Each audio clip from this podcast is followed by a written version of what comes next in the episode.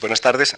Bueno, en el seno del, Instituto Juan Mar, como saben ustedes, el Centro de Estudios Avanzados en Ciencias Sociales eh, le ha correspondido regularmente la organización de ciclos de conferencias públicas y estas se han, ah, se han inscrito por lo general en el terreno de la ciencia política y la sociología, pero han abarcado también en ocasiones el campo de la historia o el derecho. En esta ocasión tenemos eh, la satisfacción de tener como conferenciante hoy el próximo jueves día 13 y el martes y el jueves de la semana próxima, es decir, los días 18 y 20, a, Salvador Barberá, catedrático de Fundamentos del Análisis Económico de la Universidad Autónoma de Barcelona. Y las razones de nuestra satisfacción por la presencia durante estos cuatro días de Salvador Barberá son de dos tipos. Empezaré por las de carácter más personal o, si quieren ustedes, más simbólico me gustaría que este ciclo se viera como un reconocimiento personal y también colectivo, es decir, como expresión de estima y de respeto por una aportación intelectual y académica muy relevante. A Salvador Barberá ha recibido recientemente y con toda justicia el Premio Rey Juan Carlos de Economía. Además de enseñar en la Universidad Autónoma de Barcelona, es fellow de la Econometric Society y doctor honoris causa por la Academia de Ciencias de la antigua Unión Soviética ha sido profesor visitante por la Graduate School of Business de la Universidad de Stanford, en las universidades de Toulouse, en la École Polytechnique de París, en la École de Hautes Études en Sciences Sociales. Dirige la revista española de Economía y ha formado o forma parte de los consejos editoriales de Econométrica, de Social Choice and Welfare, Economic Theory, Mathematical Social Sciences. Ha sido miembro del Consejo de Universidades por designación del Congreso de los Diputados y desde su tesis doctoral en la Universidad de Northwestern, Strategy and Social Choice, ha publicado varias decenas de trabajos, muchos en econométrica, muchos en el Journal of Economic uh, Theory, en el Journal of Mathematical Economics, en Mathematical Social Sciences, en Social Choice and Welfare, en Games and Economic Behavior. El reconocimiento no es solo a sus méritos uh, académicos, sino a su forma de entender la tarea universitaria. La describió así en eh, su discurso del premio Rey Juan Carlos.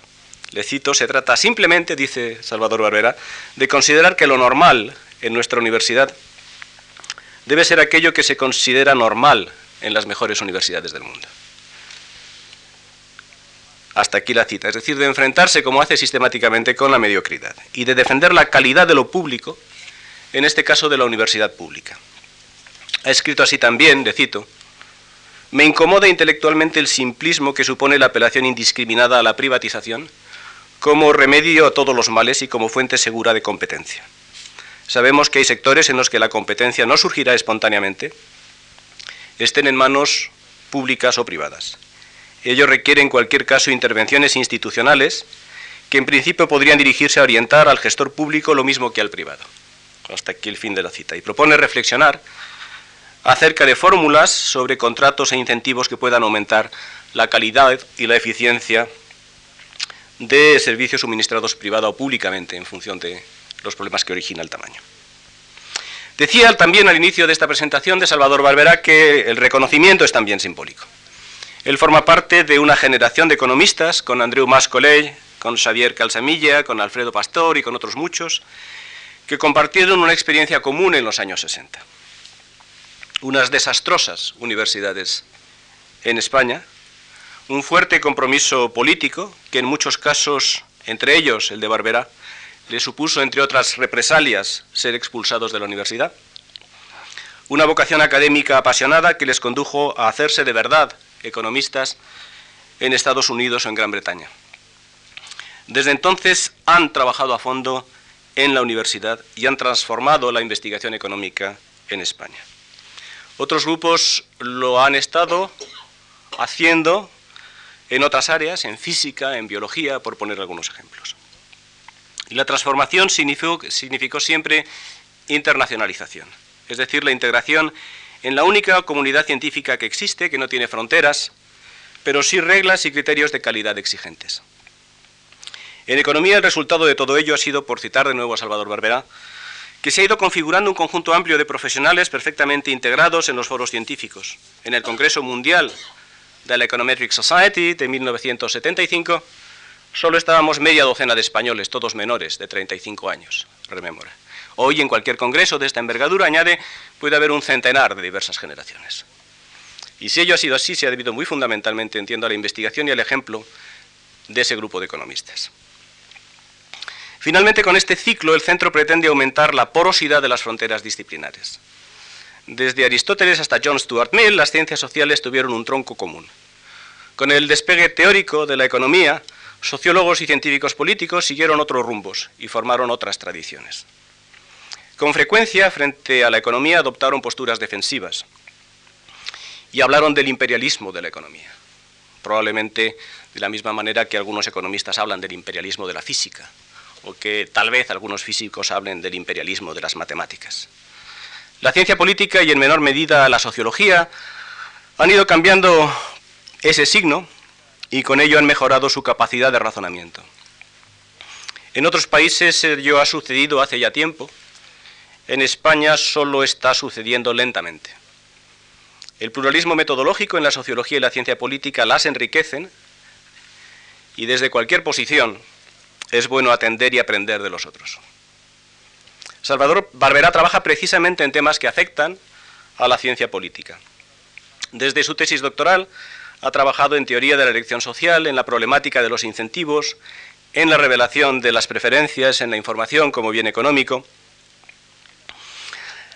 Ha trabajado en el análisis axiomático de métodos de decisión, en reglas de voto, procedimientos para la asignación de recursos colectivos, para la determinación del gasto público, de los niveles de producción de un bien público, del reparto de su coste, es decir, en cuestiones subsumibles en formas de gestión de la escasez.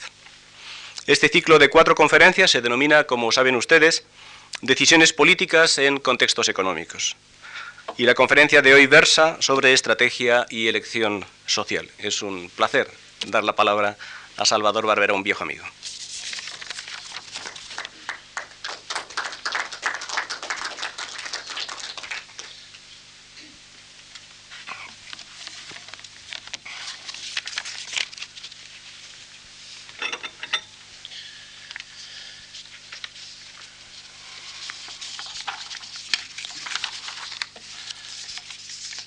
Bien, muchísimas gracias a la Fundación por esta invitación y José Mari Maraval por esta introducción, después de la cual ya no puedo estar nervioso porque estoy seguro de que ya no estaré a la altura con toda certeza, o sea que ya no vale la pena angustiarse.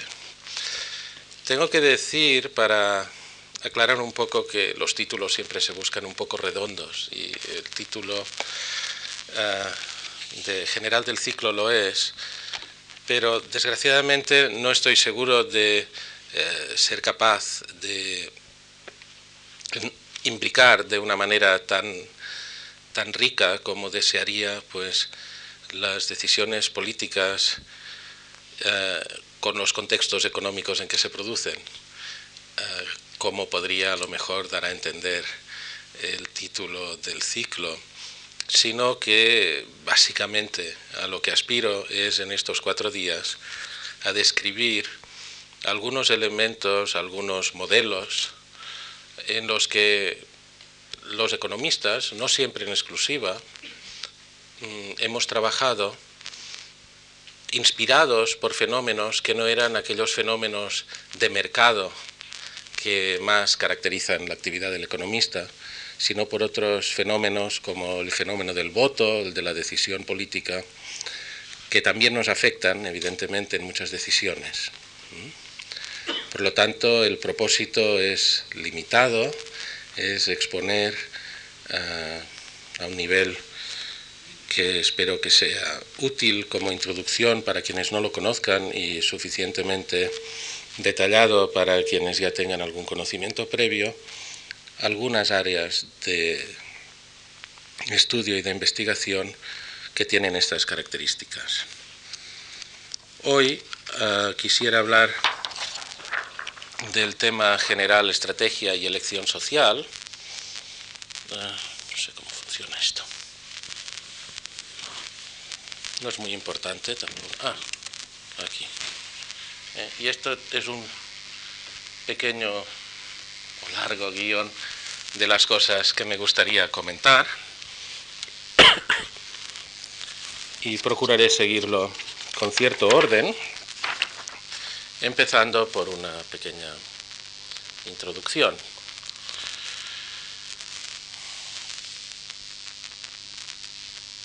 Existen muchos fenómenos que todos conocemos y que no son exactamente idénticos entre sí, pero que tienen algo en común. Y es este algo en común el que más adelante intentaré formalizar. El primer fenómeno es el fenómeno de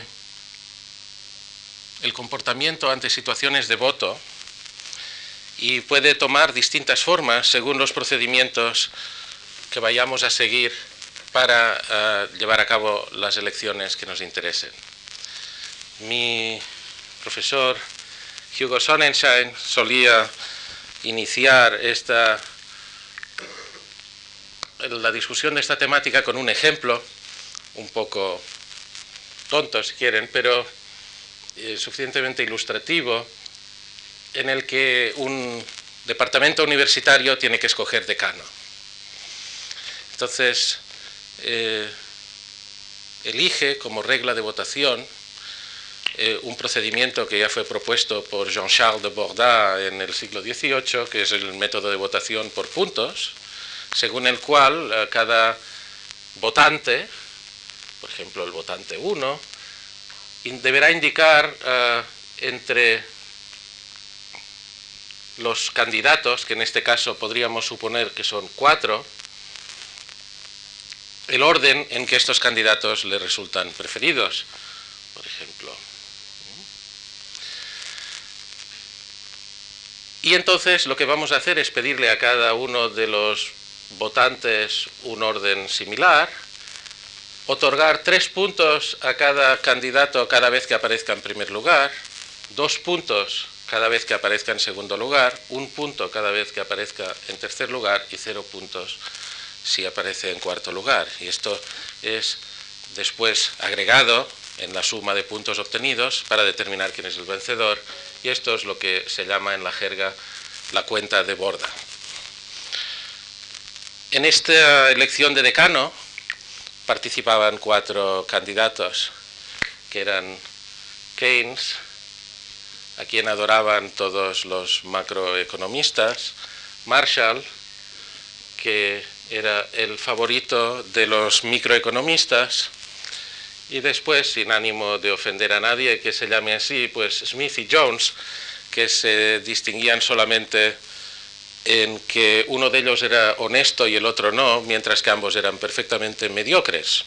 Con lo cual, la facultad en general, pues estando formada por gente que quería tener un decano prestigioso, coincidía en que los dos buenos candidatos eran Keynes y Marshall, y todos ellos, por razones de respeto propio, pues ponían a Smith, que al menos era honesto, por encima de Jones. Pero no estaban de acuerdo en cómo ordenar a los dos principales candidatos, puesto que los macroeconomistas creían que sacarían alguna ventaja yendo a buscar contratos si tenían a Keynes, y los microeconomistas preferían a Marshall. Con lo cual había dos tipos de preferencias realmente eh, en este claustro. ¿Quién ganó? Claramente ganó el señor Smith, que fue proclamado decano. ¿Por qué ganó el señor Smith? Por razones obvias. Ah, todos los macroeconomistas pensaron que no había ninguna razón para votar en segundo lugar a Marshall si querían darle mayores oportunidades a Keynes. Todos los microeconomistas hundieron a Keynes al cuarto lugar y el señor Smith fue sumando dos puntos en cada votación hasta proclamarse vencedor. Bueno, esto es una pequeña historia que además es incompleta porque no está claro que esto sea desde el punto de vista de la teoría de juegos un equilibrio, pero que ilustra una cosa, ilustra un fenómeno según el cual muchas veces a nosotros se nos llama para votar y el voto que emitimos es un voto calculado que depende en gran parte de cómo percibamos las posibilidades de victoria de cada uno de nuestros candidatos y lo que vayan a hacer los demás votantes. Algo parecido sucede en estos festivales de la canción, en las que hay que otorgar creo que 10 puntos, ya muy de madrugada, ¿verdad? Y solo los menciono porque ah, son un poco distintos los métodos. Aquí el primero obtiene tres puntos, el segundo obtiene dos, el tercero uno de manera rígida, mientras que allí se pueden dar los diez puntos a la misma canción o repartirlos entre varios, pero no nos cabrá a ninguno de nosotros duda de que también en estos casos se producen fenómenos similares a estos, por lo cual está claro que tampoco se trata de una perversión, por decirlo así, exclusiva a la cuenta de borda, sino que la pueden tener también otros métodos. Por ejemplo, eh, de una manera más general, eh, siempre que hay elecciones se habla de la tensión entre voto útil y voto sincero que se plantea cuando personas favorables a la victoria de candidatos minoritarios son conscientes de que si votan por el candidato que más prefieren, este no va a salir a pesar de todo, y tienen que decidir entre apoyar al candidato minoritario, dejando así una especie de huella ah, testimonial de su opinión, o por el contrario, votar por aquel de los candidatos con posibilidades de victoria que menos le disgustan. Esta teoría del voto útil o la observación de que este tipo de dificultades entre lo que uno desea y lo que uno puede hacer si quiere ser eficaz, ah, no son observaciones que vengan ah, ni de una anécdota ni de una referencia a concursos de canciones, sino que, por ejemplo, se encuentra una hermosa cita sobre estas disyuntivas en texto de Plinio el Joven, escrito en el siglo I después de Cristo, eh, en el que ya expone a uno de sus eh, consejeros, pues el dilema en que se encontró en una situación en la que había que optar por tres posibilidades frente a unos libertos que habían a lo mejor dado muerte a su antiguo amo y expone pues, eh, que había tres posibilidades, tres posturas. La postura de liberarles, declararles inocentes, la de decir que le habían matado pero sin intención o porque él se lo había pedido y entonces simplemente mandarles al exilio o declararles asesinos y matarles. Entonces la posibilidad que se plantea, o la, disyuntiva o la dificultad que se plantea Plinio en este texto, pues es idéntica a, la que decimos, ¿no? ¿Qué hacer? Apoyar aquella de las tres alternativas o posibilidades en las que realmente creo que yace la justicia, o hacer frente común con aquellos que están más cerca de mi opción, de manera que si estamos divididos en tres partes, dos de estas opiniones puedan prevalecer sobre la tercera. Bien, por lo tanto, finalmente eh, podría mencionar, saliendo ya del mundo del voto, pues eh, otros fenómenos que tienen también elementos en común, como son el regateo entre desconocidos, personas desconocidas que tienen que regatear en torno a un objeto cuyo valor para cada uno de los interesados efectivamente influirá sobre cuál pueda ser el precio adecuado para la transacción, pero que en la medida que desconocen cuánto el otro está dispuesto a pagar por el objeto o a partir de qué nivel el otro está dispuesto a cederlo, eh, tendrán, por un lado, interés en averiguar las características del otro individuo, pero también en ocultar sus propias características. ¿Qué tiene de común todos estos casos? Tienen de común precisamente que se trata de situaciones en que para tomar una buena decisión habría que saber cuáles son las preferencias de los agentes.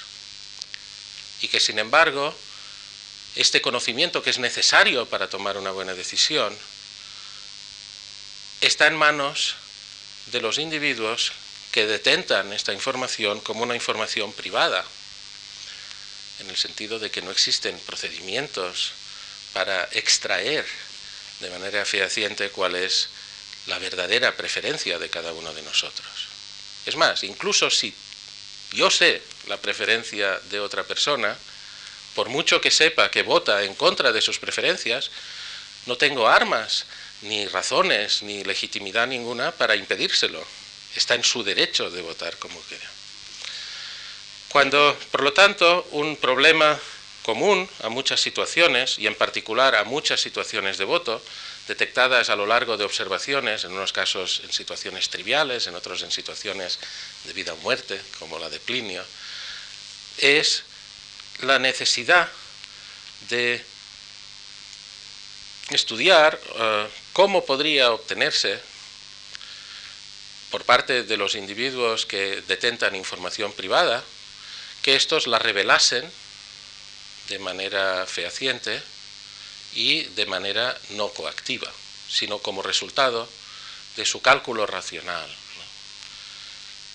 ¿En qué consiste este cálculo racional? Pues consistiría en estudiar por parte de los que tienen que revelar esta información qué se va a hacer con ella y eh, ver si dado lo que se va a hacer con esta información, está o no está en su interés revelar verdaderamente lo que saben o por el contrario pretender que sus verdaderas preferencias o sus verdaderas características son otras que las que van a decir.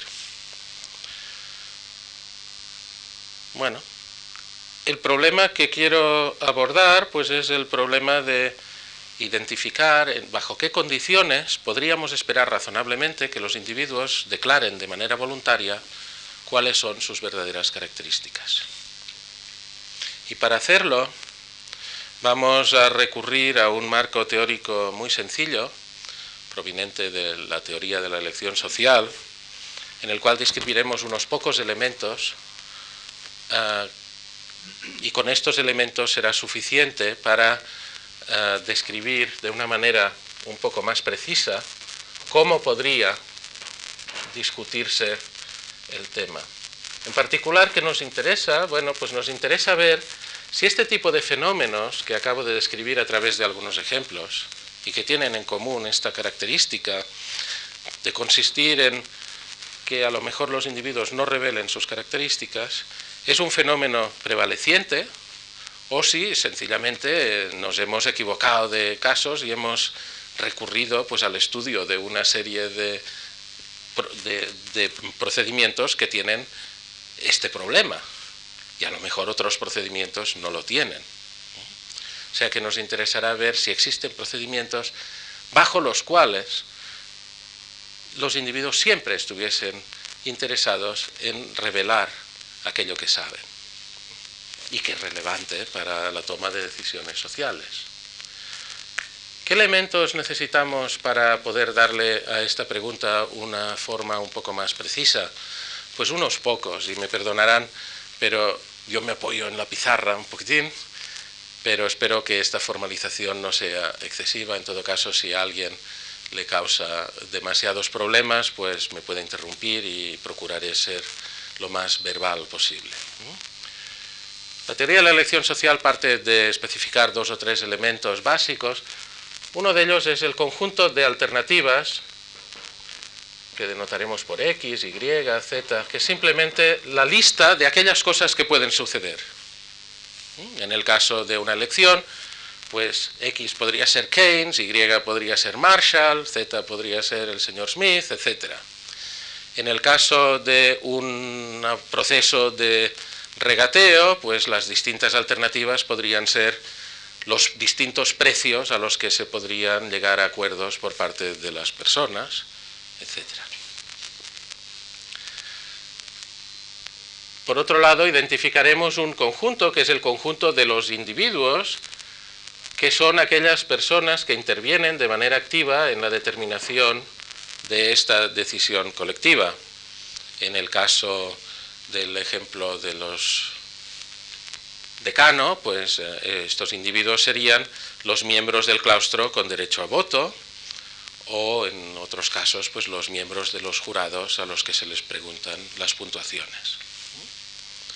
Y a estos individuos vamos a suponer, vamos a atribuirles ciertas motivaciones y esta motivación se podrá reflejar a través de la expresión de sus cuáles son sus preferencias sobre las alternativas. Por lo tanto, cada individuo podrá tener una preferencia que denotaremos pues si es la preferencia del individuo 1 por P1, si es la preferencia del individuo 2 por P2, etc. Y esta preferencia formalmente no es nada más que una lista ordenada de mejor a peor entre todas las alternativas, como ya he indicado en el ejemplo. Técnicamente, pues una relación de orden total, pero es una lista ordenada de mejor a peor y ya está. Entonces, ¿cómo con estos simples elementos podemos formalizar lo que es una función de decisión social o un método de decisión? Formalmente, no nos interesa lo que va a ser una decisión en un caso concreto en una determinada sociedad, sino lo que nos interesa es formalizar lo que son las reglas por las que se rige esta sociedad. Y una regla lo que es es una manera de determinar para cada posible estado de opinión en esta sociedad cuál sería la elección oportuna. Por lo tanto, una función de elección social la formalizaremos así, y esto ya me terminará mi formalización, es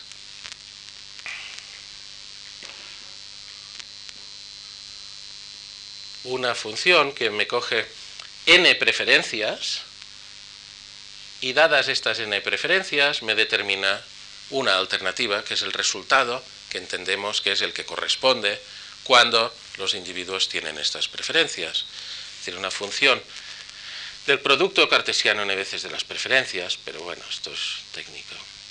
¿eh? Una función que me dice si las preferencias del señor 1 son P sub 1, las del señor I son P sub I, las del señor N son P sub N, entonces f de P sub 1, P sub 1, P sub N es X, por ejemplo, pues me dice esto es lo que usted tiene que escoger.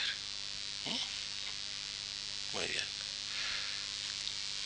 Cada una de estas cosas, la cuenta de borda o los métodos de decisión eh, en un concurso o el regateo, pueden ser formalizados de esta misma manera. En particular, cuando decimos que el resultado final es el resultado de expresar las preferencias de los individuos, no estamos diciendo necesariamente que el procedimiento utilice toda esta información. Por ejemplo, cuando nosotros hacemos una votación normal, pues eh, acabamos votando por una persona, que normalmente suponemos que es aquella que es la más alta en el orden de preferencias entre todas. Esto sería equivalente a decir, bueno, usted me dice todas las preferencias, pero yo me olvido de todo lo demás y solo me quedo con lo que es preferido. O sea que formalmente no perdemos nada con decir que esto es una función de elección social en términos generales. Muy bien. Pero a mí no me interesa este formalismo porque sí, sino es para poder expresar lo que podría ser este fenómeno de la manipulación de preferencias, es decir, el fenómeno según el cual a veces no estoy necesariamente interesado en revelar cuáles son mis verdaderas preferencias. ¿Cómo puedo formalizar este fenómeno? Bueno, denme ustedes un método concreto. Este método concreto, F, diremos que es manipulable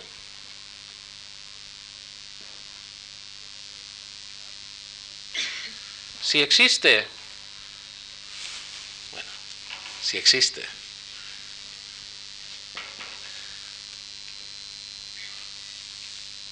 un estado de opinión, es decir, un P sub 1, P sub 2, P sub 3, es, es decir, un conjunto de preferencias que señalaré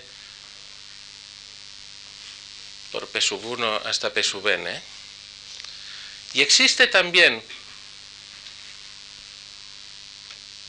Una manera de cambiar las preferencias del señor iésimo para algún señor i, i, De manera que estemos considerando dos estados de opinión en que lo único que ha variado son las preferencias de uno de los agentes, y en que si comparamos el resultado de este estado de opinión y el resultado de este estado de opinión según la función, el individuo I, de acuerdo con las preferencias que aparecen aquí, prefiere el resultado que obtendría si en lugar de declarar él PI, declarase P'I. Es decir, esta definición formal refleja el tipo de fenómeno del que estábamos hablando. ¿En qué sentido? Diríamos que F es manipulable si puede existir una situación en la que, habiendo observado lo que van a votar los demás, este individuo, si tiene estas verdaderas preferencias PI, se dará cuenta de que, de que le resultaría más rentable votar como si sus preferencias fueran P'I, porque con ello obtendría un resultado que le es preferido. ¿De acuerdo? ¿Qué nos va a interesar? Nos va a interesar saber si existe alguna, algún método sistemático de tener en cuenta las preferencias, es decir, alguna función de elección social, que no sea manipulable. ¿Por qué? Bueno, por varias razones, pero me gustará después elaborar un poco sobre este tema. Eh, es decir, que lo que vamos a investigar o lo que les voy a contar es lo que sabemos acerca de la posibilidad de diseñar mecanismos que no sean manipulables. Veamos, de todas maneras, antes de entrar en esto, ¿qué querría decir que un mecanismo sea manipulable? Quiere decir que cuando estamos operando bajo un método de votación o un mecanismo manipulable, todo el mundo anda por la vida diciendo mentiras y manipulando. No, esto es una exageración, esto sería un exceso de interpretación de lo que estamos diciendo. Lo que sí es cierto es que si un mecanismo es manipulable, existirá alguna circunstancia bajo la cual decir la verdad no es mi mejor respuesta al comportamiento de los demás. Nada más que esto. Existirá alguna circunstancia en la que yo saldría ganando si supiera lo que los demás van a hacer, cosa que no es evidente, y condicionase mi declaración a lo que los otros fueran a hacer en tal forma que no acabase yo declarando la verdad. En otros términos, quiere decir que si una función es manipulable, no siempre esta función tiene como mejor estrategia para todos los agentes decir la verdad. Bueno, ¿y esto es muy grave o no es muy grave? bueno, moralmente a lo mejor es grave, pero no estamos hablando de moralidad. Lo que sí es, es que esto nos indica que el tipo de análisis que deberemos hacer de funciones que son manipulables es el tipo de análisis que es propio de la teoría de juegos. ¿En qué sentido? ¿Qué es la teoría de juegos? La teoría de juegos es el estudio del comportamiento de agentes que son todos ellos conscientes, los unos de los otros, de que lo que es bueno para cada uno depende de lo que estén haciendo los demás. Es decir, es la teoría de aquellas situaciones en que el comportamiento óptimo de un individuo no puede definirse de manera independiente de cuál sea el comportamiento supuesto o imaginado o previsto de los demás agentes. Y en este sentido, si concluimos que una función que vamos a aplicar, como la regla de borda o cualquier otra, es manipulable, la primera advertencia será decir que como entonces es de esperar que los individuos condicionen su comportamiento a lo que ellos piensan, que los demás piensan, que ellos piensan, que van a hacer los unos y los otros, lo mejor que podemos hacer es estudiar teoría de juegos y analizar bajo su luz este tipo de comportamientos.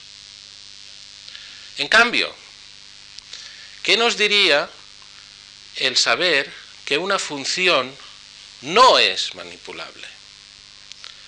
Si una función de decisión no es manipulable, esto quiere decir que hagan lo que hagan los demás, yo siempre tengo una estrategia que es óptima, independientemente del comportamiento de los otros, y que consiste en decir cuál es mi verdadera característica. Esto técnicamente se traduce diciendo que eh, bajo una, una función no manipulable, todos los individuos tendrían una estrategia dominante, es decir, una estrategia que es la mejor incondicionalmente a lo que hagan los demás. ¿Qué pasa con juegos que, en que todo el mundo tiene estrategias dominantes? Pues que no son juegos, no son juegos dignos de atención, porque si ya sabemos lo que es mejor para todos, pues esta es la predicción inmediata y sin necesidad de mayor análisis de lo que va a suceder, por lo menos bajo una hipótesis de racionalidad, pues que es bastante prevaleciente. Por lo tanto, en realidad lo que podemos decir es que si conseguimos identificar funciones que no son manipulables, habremos eh, identificado métodos de decisión bajo los cuales sabemos bastante bien lo que va a pasar, incluso sin necesidad de hacer teoría de juegos. Lo cual puede ser útil porque en este tipo de análisis, nuestro objetivo final, ¿cuál sería? Dada una situación en la que haya que, por ejemplo, escoger candidatos, pues sería tener elementos para debatir entre distintas formas de elección cuáles tienen mejores propiedades. Pero ¿qué son buenas propiedades para un procedimiento de elección? Un procedimiento de elección tendrá buenas propiedades si establece unas relaciones adecuadas entre lo que la gente desea o dice desear y lo que se acaba obteniendo. Y esto formalmente se puede analizar de manera clara si aquello que desea y aquello que dice desear coincide. En cambio, las cosas se complican mucho más si tenemos que empezar a pensar en que a lo mejor establecemos relaciones muy adecuadas entre lo que la gente dice y lo que acaba ocurriendo, pero que estas relaciones no tienen nada que ver con lo que la gente piensa y lo que acaba ocurriendo, porque la relación entre lo que dice y lo que piensa no sabemos cuál es. Por lo tanto, si nuestro objetivo final es tener un buen control de cuál es la relación entre lo que la gente dice y lo que hace, nos irá bien saber que estamos operando bajo métodos que no sean manipulables. Y si no, no pasa nada, pero habrá que hacer teoría de juegos y esto cuesta más y es más difícil. Por lo tanto, es económico pensar primero en ver si puedo encontrar métodos que me ahorren todo esto. Y por esto vuelvo a la pregunta inicial. ¿Existen procedimientos que no sean manipulables? Bien, la respuesta es que básicamente no. Existen algunos, pero son triviales. ¿Qué quiero decir por triviales? Bueno, un procedimiento que no es manipulable consistiría en decir, identifiquemos a un individuo, que será siempre el mismo, identifiquemos un conjunto de alternativas que pueden ser todas ellas o unas cuantas,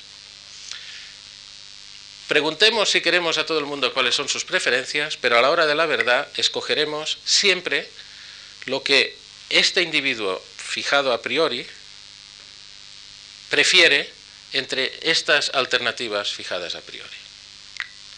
Por lo tanto, nos podríamos haber ahorrado pedirles a todos los demás. Este método, que yo prefiero llamar trivial, ¿eh? porque consiste en decir, bueno, le vamos a preguntar a todo el mundo, pero al final habrá un señor que decide todo siempre. A veces en la literatura se llama dictatorial, pero bueno, no quisiera cargar de significados excesivos esta expresión, simplemente quiere decir que es un método que no carece de interés, por lo menos como método de tener en cuenta las opiniones de más de una persona. Y es claramente no manipulable, porque si yo le pido a una persona que siempre escoja lo que más le gusta, pues no tiene ningún interés en revelar otra cosa que sus verdaderas preferencias, y, a los demás pues eh, tampoco tienen ningún interés porque tampoco pintan nada en la decisión. Pero esto no es muy interesante. Otro método que, es, que no es manipulable consiste en, en el método de mayoría cuando tenemos dos alternativas solamente. Si solo tenemos dos alternativas, las cosas son sencillas, porque es obvio que podemos pedirle a la gente cuál de las dos alternativas prefiere, y si le damos a la mayoría lo que ha dicho que le gusta, ¿qué pasa? Pues los que se han apuntado a defender su mejor alternativa, si la obtienen es porque están con la mayoría y de nada les serviría apartarse de ello, porque no tienen nada que ganar, obtienen la mejor de las dos posibilidades. Y si alguien ha votado por la minoría y pierde, tampoco ganará nada con sumarse a la mayoría, porque no hará más que reforzar las posibilidades de la otra opción. Por lo tanto, sí existen métodos no manipulables cuando hay dos alternativas y coinciden con los métodos de mayoría. Pero en cuanto hay tres alternativas, ya no es así. Y por lo tanto, eh, tenemos un teorema que fue demostrado por dos autores, por los que se les conoce el teorema de Gibbard-Satterthwaite, que fue probado a principios de los años 70 y que nos dice que si una función de elección social eh, elige sobre más de, de dos alternativas,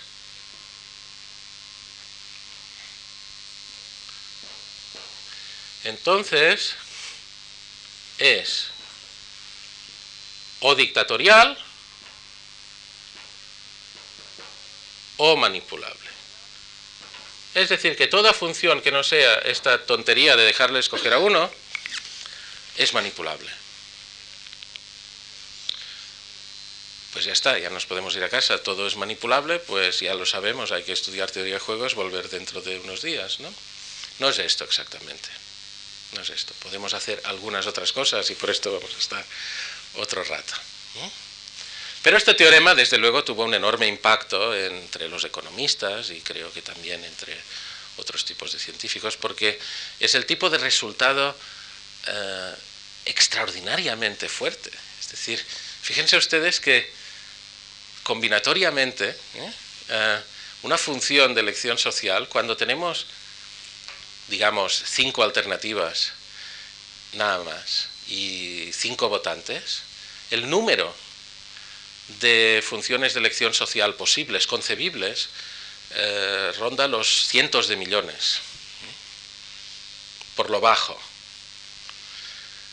Y este teorema nos dice, no busquen ustedes, no se molesten. No es que la cuenta de Borda sea el fruto de un mal sueño de un politólogo del 18. No, no, es que no hay ningún mecanismo que no esté sujeto a este tipo de fenómeno. Unos lo estarán más, otros menos, etc. Esto es otra cuestión. Pero no hay, no busquen. ¿Eh? ¿Qué hacer entonces? Bueno, este resultado es un resultado muy poderoso y dio lugar como a una división de la investigación en estos temas de incentivos en votaciones en dos direcciones diferenciadas. Una de ellas, voy a borrar, les voy a intentar describir brevemente una de estas direcciones, que no voy a proseguir, y que seguramente a pesar de todo es la más rica, y después pasaré un poco más de tiempo explicando la otra dirección que a mí me ha interesado más y por tanto, pues bueno, la cuento.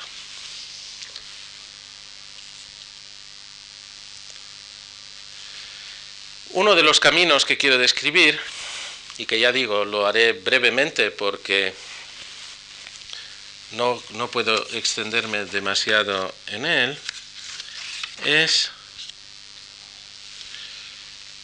el decir, bueno, ¿qué nos dice el teorema de Gibbard-Satterthwaite? Nos dice que, excepto cosas triviales que no nos interesan, y si tenemos que escoger entre más de dos alternativas, el mecanismo será manipulable. Es decir, siempre, siempre habrá alguien ahí que pueda salir ganando si no actúa de una manera eh, inocente declarando sus preferencias, sino que calcula, investiga lo que sabe de los demás, procura enterarse de lo que van a hacer, condiciona toda esta información lo que él va a hacer, procura engañar a los otros para que no se enteren, etc. De toda esta complejidad que puede salir. Bueno, puede salir, pues como ya he dicho, la conclusión de que, bueno, pues vamos a estudiar cuáles eh, las consecuencias de todo esto. Y esto lo podemos hacer de dos maneras, una manera más positiva y otra más normativa. La manera más positiva consistiría en decir, bueno, pues a pesar de todo a mí me interesa mucho la regla de borda. Pues si me interesa mucho la regla de borda, vamos a ver qué sabemos sobre ella. Sea ve la regla de borda, ¿qué puedo decir? Bueno, pues reconocer que en tal caso lo que va a ocurrir es que se genera un juego, del que ya he hablado un poco implícitamente al decir que había estrategias dominantes y cosas así, ¿De qué juego estamos hablando? Bueno, para describir un juego hay que describir tres elementos. Hay que describir, por un lado, con qué, de qué estrategias disponen los individuos. Entonces, en estas situaciones de voto, ¿cuáles son las estrategias de que disponen los individuos? Pues la manera en que pueden rellenar su, boletín de voto, mm, ¿eh? es decir, sus preferencias. Lo que pasa es que ahora en este contexto las preferencias ya no son las verdaderas preferencias las que son mi estrategia. Mi estrategia es o bien declarar mis verdaderas preferencias, o bien declarar otras, o bien declarar otras, etc. Es decir, que es el conjunto de todas las, de todas las preferencias posibles las que constituyen el conjunto de estrategias posibles para cada jugador. El segundo elemento distintivo de lo que es un juego es decir, bueno, cada vez que un conjunto de jugadores me diga un conjunto de estrategias, que en este caso será un conjunto de preferencias, verdaderas o no, porque estos son estrategias, ya no es la verdad, quiero saber lo que va a pasar. Es lo que se llama una función de resultados, ¿eh? que me dice para cada jugada ¿qué va a pasar? Bueno, pues para cada jugada va a pasar en este caso lo que la regla de borda diga que va a pasar, si es que estoy analizando la regla de borda. ¿Es esto un juego? No. Esto no es un juego, esto es lo que se llama una forma de juego. ¿En qué se distingue de un juego? En que un juego no es solo un conjunto de reglas, sino es también unos objetivos por parte de los individuos. Es decir, que una forma de juego es como una familia, un cascarón de juego, un conjunto de reglas, antes de colocar los objetivos de los individuos. ¿Y cómo colocaremos los objetivos de los individuos? Bueno, pues tendremos que analizar para cada especificación concreta de los individuos tendré un juego. O sea que un juego, por ejemplo, el juego generado por la regla de borda, dados estas estrategias y esta función de resultado, no es un juego, son muchos. Para cada especificación de las verdaderas preferencias de los individuos, entonces tengo un juego que puedo designar como el juego de borda asociado con estas preferencias. Y si fuesen otras preferencias, sería otro juego de borda, que sería las mismas reglas, pero distintos objetivos, y así sucesivamente. ¿Y ahora qué tengo que hacer? Pues bueno, Ah, tendría que analizar para cada uno de estos juegos cuáles son los equilibrios de este juego, es decir, las acciones previsibles dadas las consideraciones estratégicas de estos agentes en este juego. Lo que ocurre es que la teoría de juegos no es una teoría unificada y hay muchos conceptos de equilibrio, distintas predicciones, a veces ambiguas, etcétera, y todo esto se complica mucho y no vamos a entrar en ello. Pero digamos, por lo menos, que si esta regla hubiese sido no manipulable, hubiésemos encontrado de manera natural que el equilibrio en este juego con P barras es P barra, es decir, decir la verdad. Pero que en general, como sabemos que las cosas no son manipulables, ay, perdón, son manipulables, entonces en general encontraremos muchas situaciones en que estos equilibrios no coinciden en declarar preferencias que, sean las mismas que las verdaderas. Y la riqueza de este estudio vendrá pues de entender mejor cuál es la conexión entre las verdaderas preferencias y las declaraciones de equilibrio a las que dan lugar en cada caso.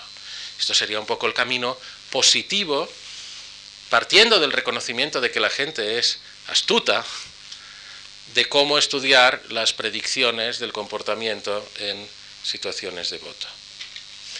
El otro comportamiento sería, la otra estrategia que se ha seguido mucho es la asociada a lo que se llama teoría de la implementación.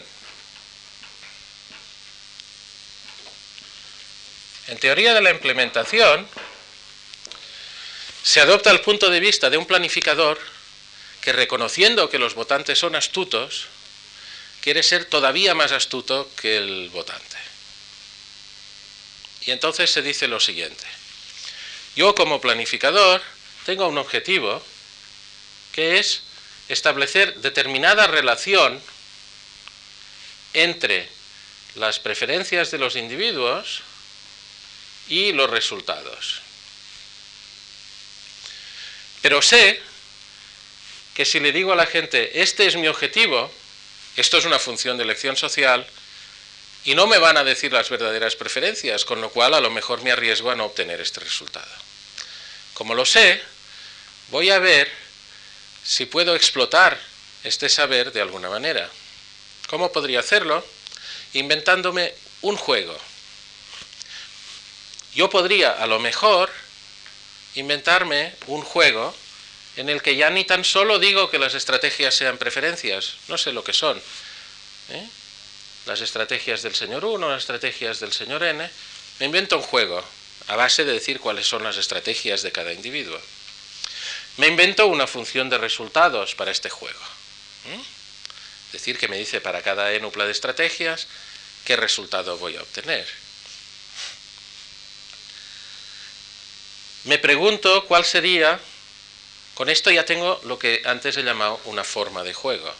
Y sé que para cada especificación de las verdaderas preferencias tendré un juego. Me doy una manera de resolver este juego. Ya he dicho que hay muchas, porque los equilibrios son una cosa complicada, pero quiero decir, escojo una noción de equilibrio. Y ahora me digo, bueno, con este juego, J, que es una forma de juego, y con estas preferencias voy a tener un determinado juego. Cada vez que yo sepa las preferencias de verdad de los individuos, tendré un juego. Este juego, si aplico esta noción de equilibrio, hará que los individuos acaben jugando determinadas estrategias de equilibrio. Y estas estrategias de equilibrio de acuerdo con las reglas del juego, me darán un resultado.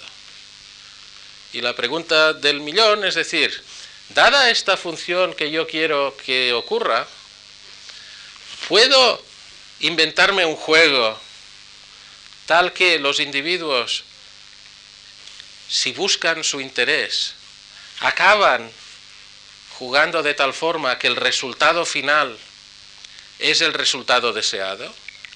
Si puedo, diré que he encontrado un método para implementar esta función. Si no puedo, pues no. Y existe una vasta literatura surgida como reacción al teorema de Guibert-Satterthwaite que analiza caso por caso la posibilidad de implementar funciones. ¿Qué quiere decir caso por caso? Pues quiere decir que la posibilidad o no de implementar una determinada función dependerá de la función en sí misma, pero dependerá también de si impongo o no determinadas restricciones a este juego. A lo mejor un juego puede ser tan complejo que no tenga ningún interés analizarlo. O dependerá también del tipo de concepto de equilibrio que piense aplicar. Y habrá cosas que serán implementables si yo creo que los individuos juegan de acuerdo con un determinado grado de cooperación y podrá no serlo si juegan con otro grado de cooperación distinto recogido en otro tipo de concepto de equilibrio. Esto, como digo, es el punto de partida de una muy, muy amplia ah, literatura, cuyos resultados finales pues, son un poco mezclados. Pero básicamente podría decirse que se ha descubierto que si permitimos que los juegos sean suficientemente complicados, hay muchas funciones que se pueden implementar,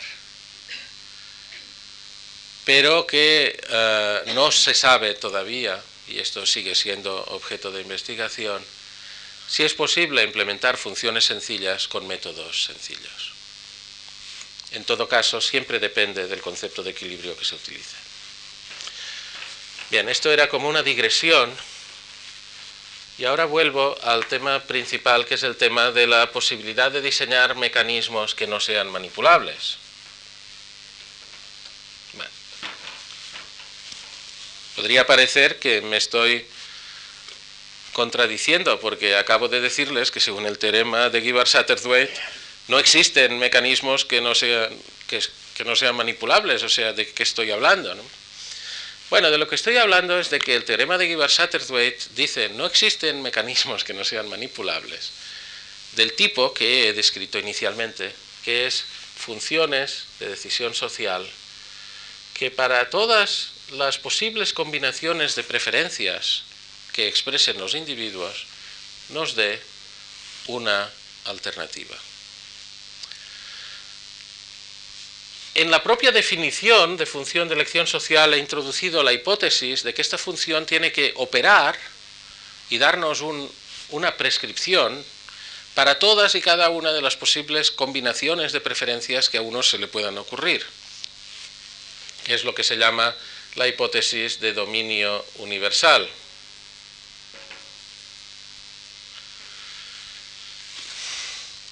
Esto es mucho pedir. ¿Mm? Y eh, el teorema de Arrow, al que me referiré en la próxima sesión, y también es un resultado de carácter negativo, también encuentra posibilidades de eh, relajamiento cuando, en lugar de exigir que eh, las funciones de bienestar social operen para cualquier dominio, mm, para el dominio universal, admitimos la posibilidad de que a lo mejor pues solo nos interesemos por determinados conjuntos de preferencias. Al fin y al cabo, el problema de la revelación de preferencias al que me estoy refiriendo tiene que ver con que a los individuos pueden tener componentes de sus preferencias o de sus características que desconocemos. Pero podría ser que supiéramos alguna cosa de las preferencias de los individuos.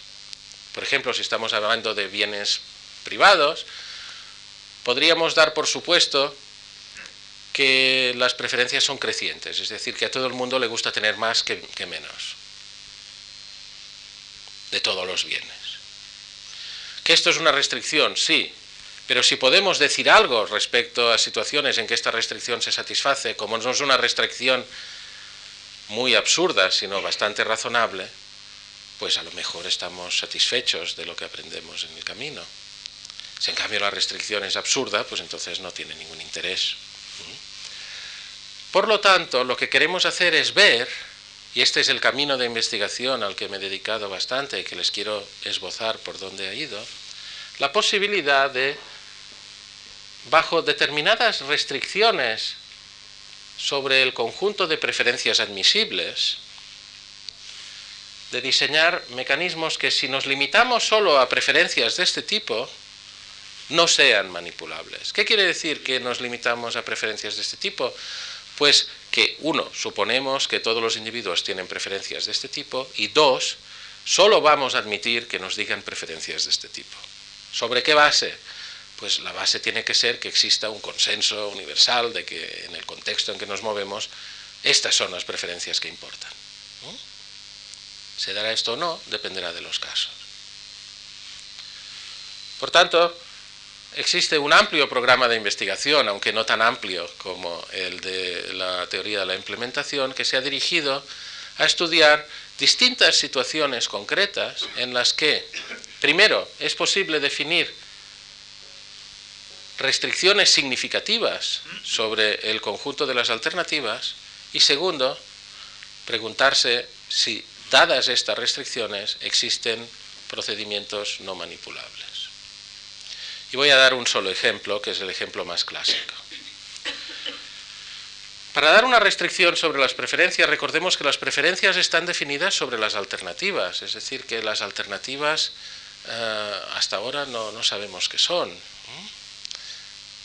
Pero es muy clásico en, en ciencia política y también en economía estudiar un caso en el que las alternativas podrían ordenarse de izquierda a derecha de una manera natural, de una forma lineal, y en estas circunstancias, cuando todas las alternativas pueden situarse como puntos en, eh, en, R, es decir, como números, para simplificar pongamos entre menos infinito y más infinito, pero podría ser un intervalo o lo que fuera, en estos casos, si el conjunto de las alternativas es la recta, entonces eh, sabemos bastante sobre eh, los procedimientos de votación eh, en estas situaciones.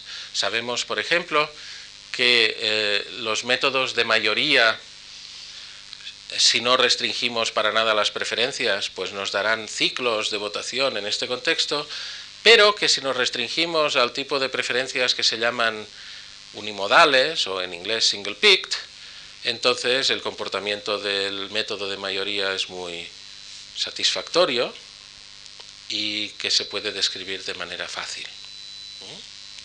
Pues bien, vamos a ver que en este caso en que las preferencias son unimodales, además de que funcionen bien los métodos de mayoría y tal, también somos capaces de localizar muchos métodos de votación que no son manipulables siempre que las preferencias sean de este tipo.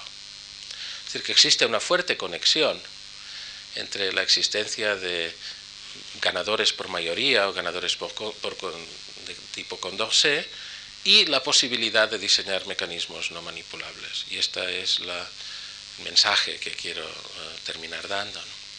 Entonces, ¿qué, para aquellos que no estén familiarizados con ello, ¿qué quiere decir preferencias unimodales? Bueno, la idea es que de entre todas las preferencias posibles sobre el conjunto de los puntos, nos interesaremos por preferencias que se pueden describir de la siguiente manera.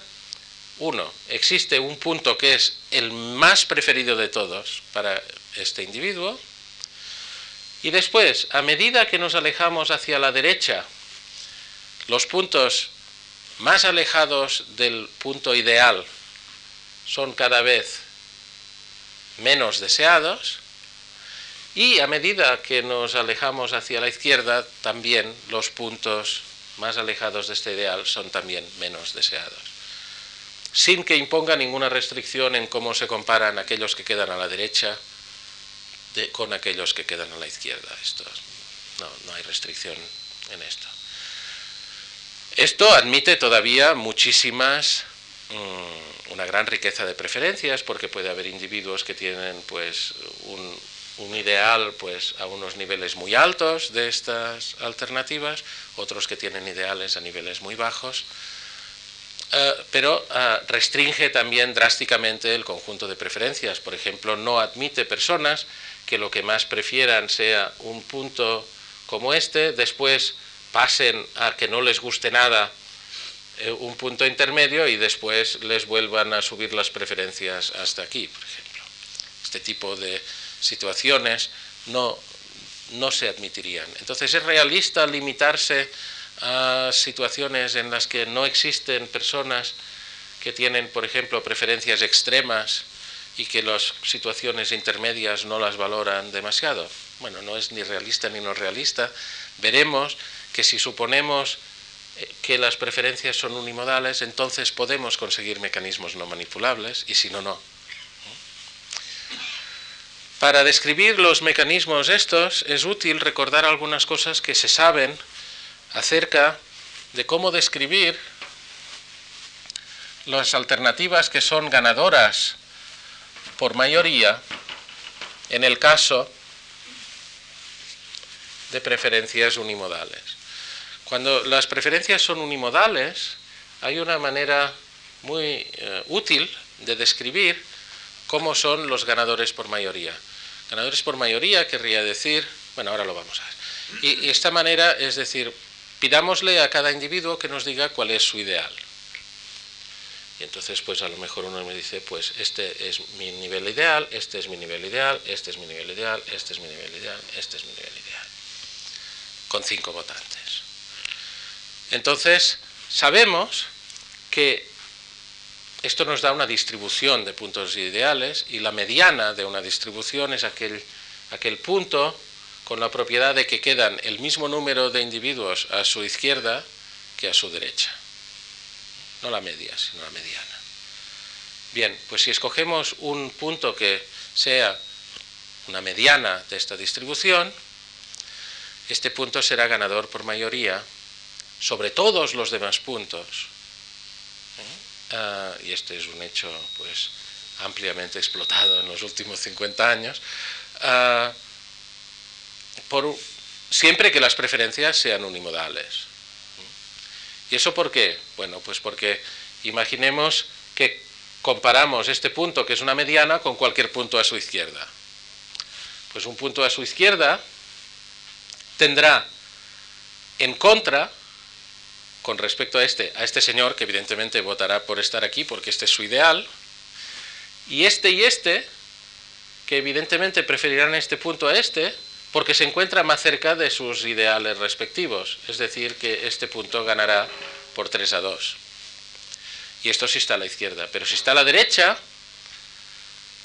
este punto de nuevo contará con el apoyo de aquella persona que ocupa este punto como ideal, pero también con el apoyo de estas dos que estando a la izquierda se encontrarán más cerca de este que del punto en cuestión. Es decir, que para cualquier punto, la mediana es la ganadora por mayoría. En este caso, y esto está estupendamente bien definido cuando hay un número impar de votantes, y hay que andar con un poco de cuidado cuando hay un número par. Bueno, ¿y esto qué tiene que ver con la manipulación?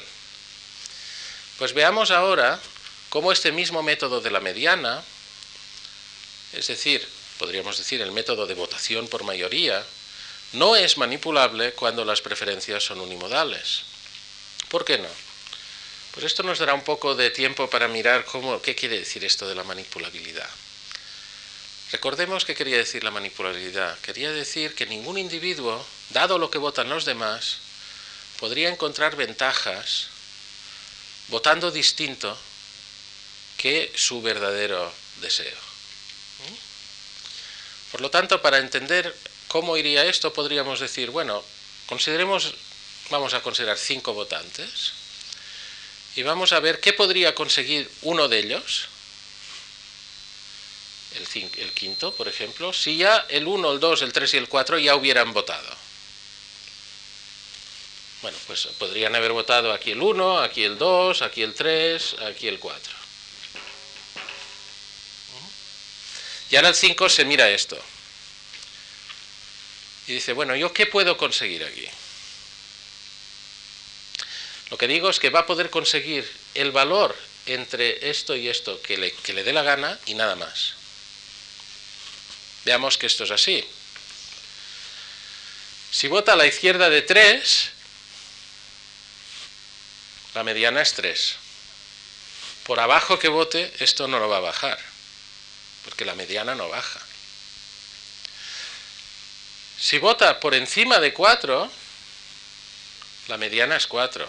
Eh, su voto, el del 2, y después ya viene el 4. Y si vota en medio, él es la mediana y por tanto obtiene lo que quiere. Esto es lo que llamamos el conjunto de opciones. Lo que el individuo puede es optar entre estos puntos. Ahora veamos si le compensa o no decir la verdad. Obviamente, si su verdadero ideal se encuentra entre 3 y 4, diciendo la verdad obtiene su ideal. Entonces, ¿qué más quiere? No puede mejorar diciendo otra cosa. Si su ideal se encuentra por encima de 4, declarando el ideal obtiene 4. Declarando cualquier otra cosa, podría obtener solo cosas que están entre 3 y 4, pero cualquier cosa que esté por debajo de 4, si su ideal está aquí, será peor por la hipótesis de unimodalidad. Por tanto, tampoco podrá ganar. Si su ideal está a la izquierda, declarando la verdad, obtiene 3, que es lo más cercano entre lo posible. Tampoco va a poder ganar haciendo otra cosa. En definitiva, siempre diciendo la verdad obtiene entre aquellas opciones que le han quedado abiertas dado lo que han hecho los demás, lo que más le gusta. Por tanto, no hay razón para que no declare la verdad. Fijémonos que esto no sería cierto si este individuo tuviese preferencias que no fueran unimodales. Por ejemplo, si su preferido fuera este punto,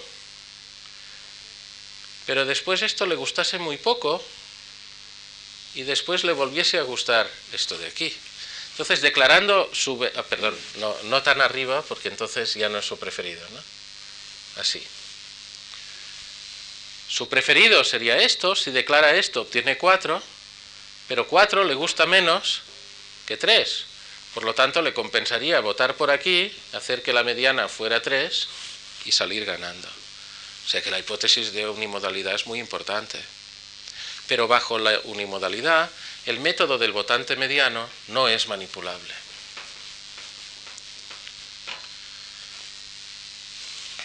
¿Hay otros métodos no manipulables? Sí, por ejemplo, podríamos decir que cada cual diga lo que prefiera,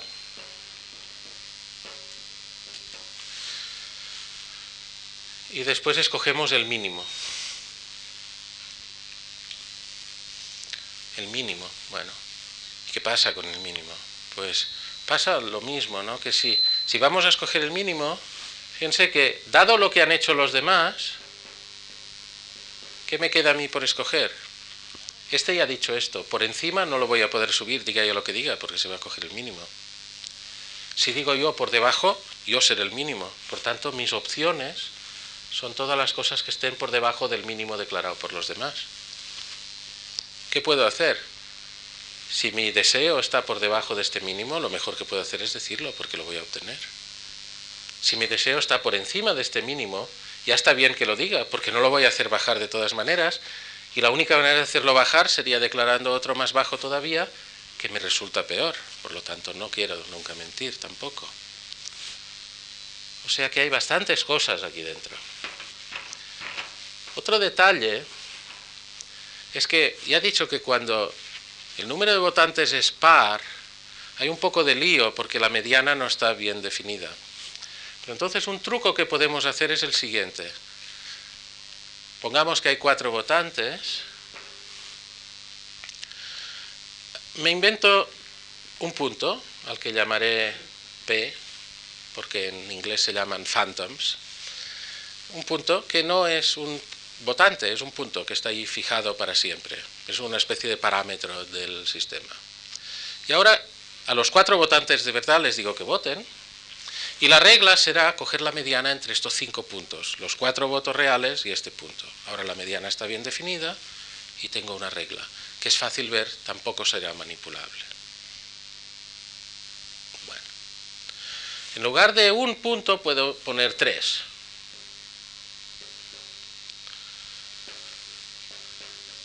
Puedo hacer lo mismo. Ahora tengo tres más cuatro, siete votos y también la mediana me va a funcionar bien y tampoco será manipulable. Puedo poner 5.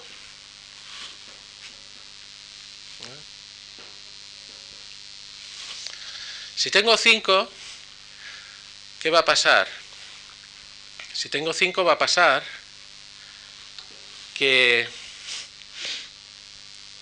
con solo 4 votantes de verdad,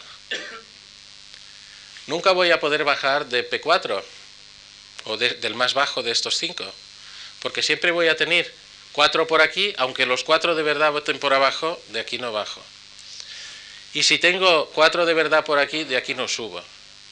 Es decir, que este no sería un método eficiente porque nos daría una restricción en el dominio, en el rango de esta función, y que incluso si todo el mundo quisiera subir más, no le dejaría. ¿no?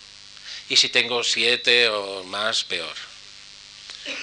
Bueno, estas son observaciones previas para hacer un pequeño juego de manos con el que pienso terminar.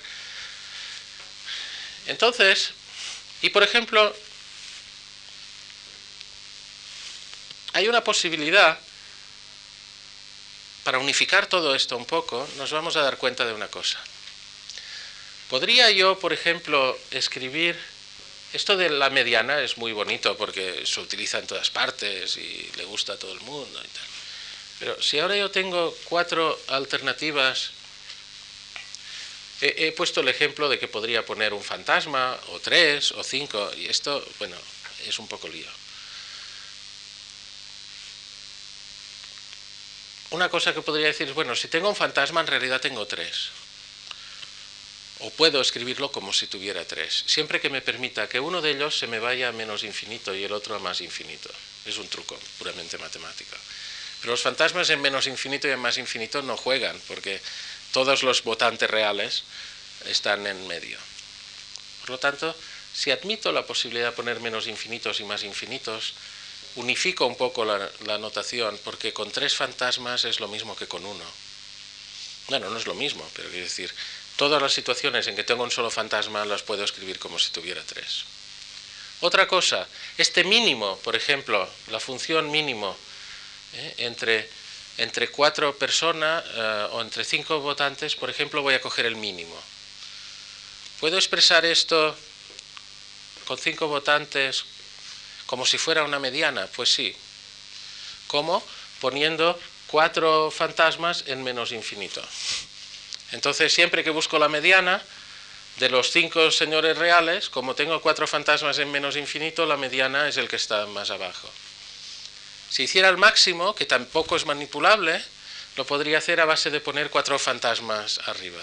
Total, que hay toda una amplia clase de funciones en las que si tengo n votantes, puedo escoger libremente n-1 n-1 fantasmas, pedirles a los votantes de verdad su ideal y buscar la mediana de estas cosas. Como tengo n votantes y n-1 fantasmas, este número es impar y la mediana siempre está definida. Y esto nunca es manipulable.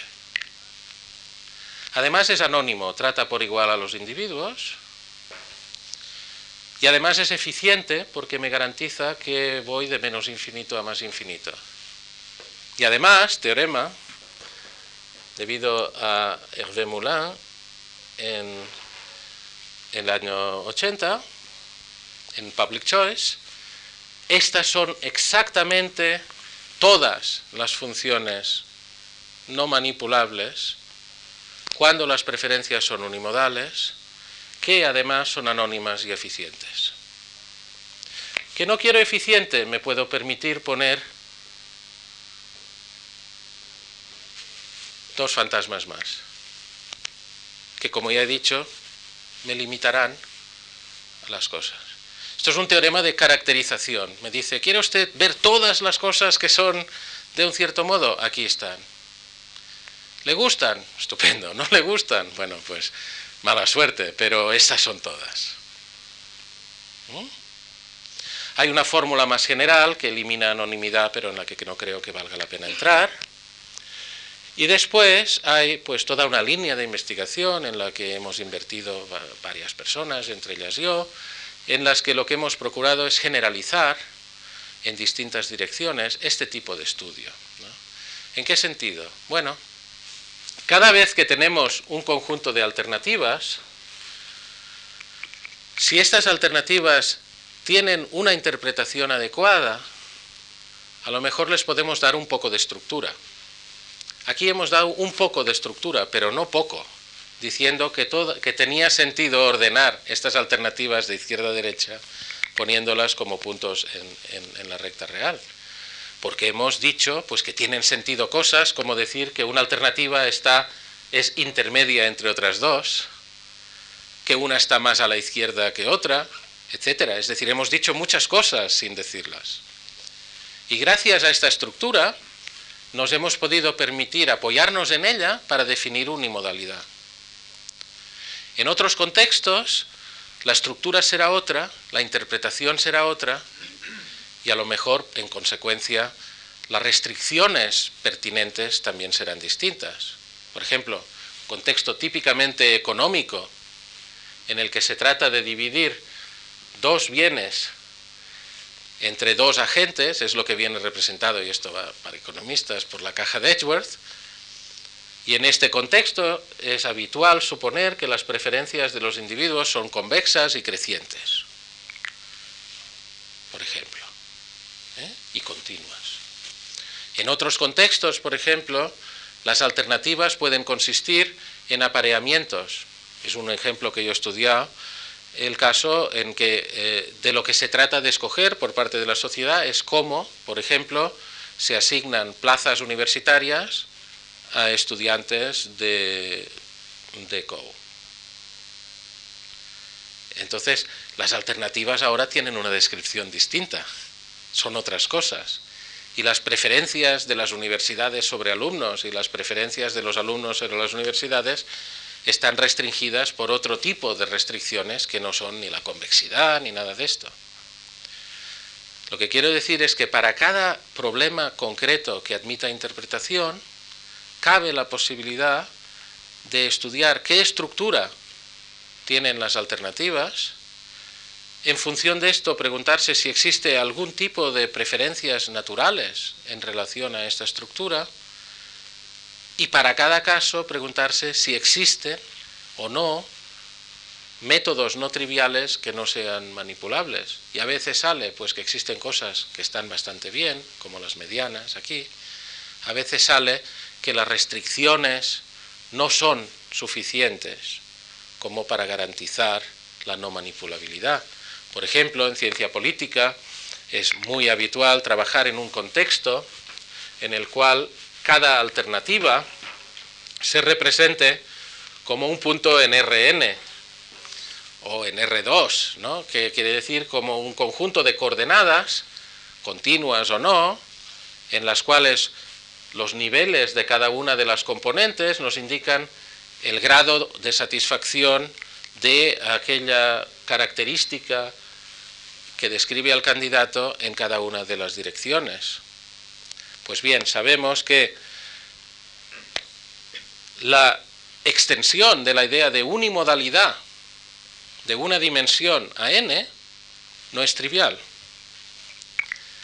Hay extensiones muy restrictivas, como por ejemplo preferencias saturadas y curvas de indiferencia redondas. Con estas hay procedimientos no manipulables. Pero hay otras extensiones de la noción de unimodalidad menos restrictivas, por ejemplo, que los conjuntos, los contornos a través de los que se representan las curvas de indiferencia no sean necesariamente redondas. Pues bien, en estos casos no hay procedimientos que no sean manipulables. Y esto, bueno, siempre hay los triviales, pero obviando los triviales. Esto quiere decir que hay ahí todo un trabajo de caso a caso que nos podrá decir, en definitiva, clasificar las reglas de decisión en manipulables o no. Las manipulables sabemos que tenemos que analizarlas de una forma, las no manipulables las podremos analizar de forma más sencilla, si es que existen o que creemos que las condiciones en las que operamos pues se ajustan aproximadamente al modelo en cuestión. Y bueno, creo que esto es lo que me tocaba decir hoy. Gracias.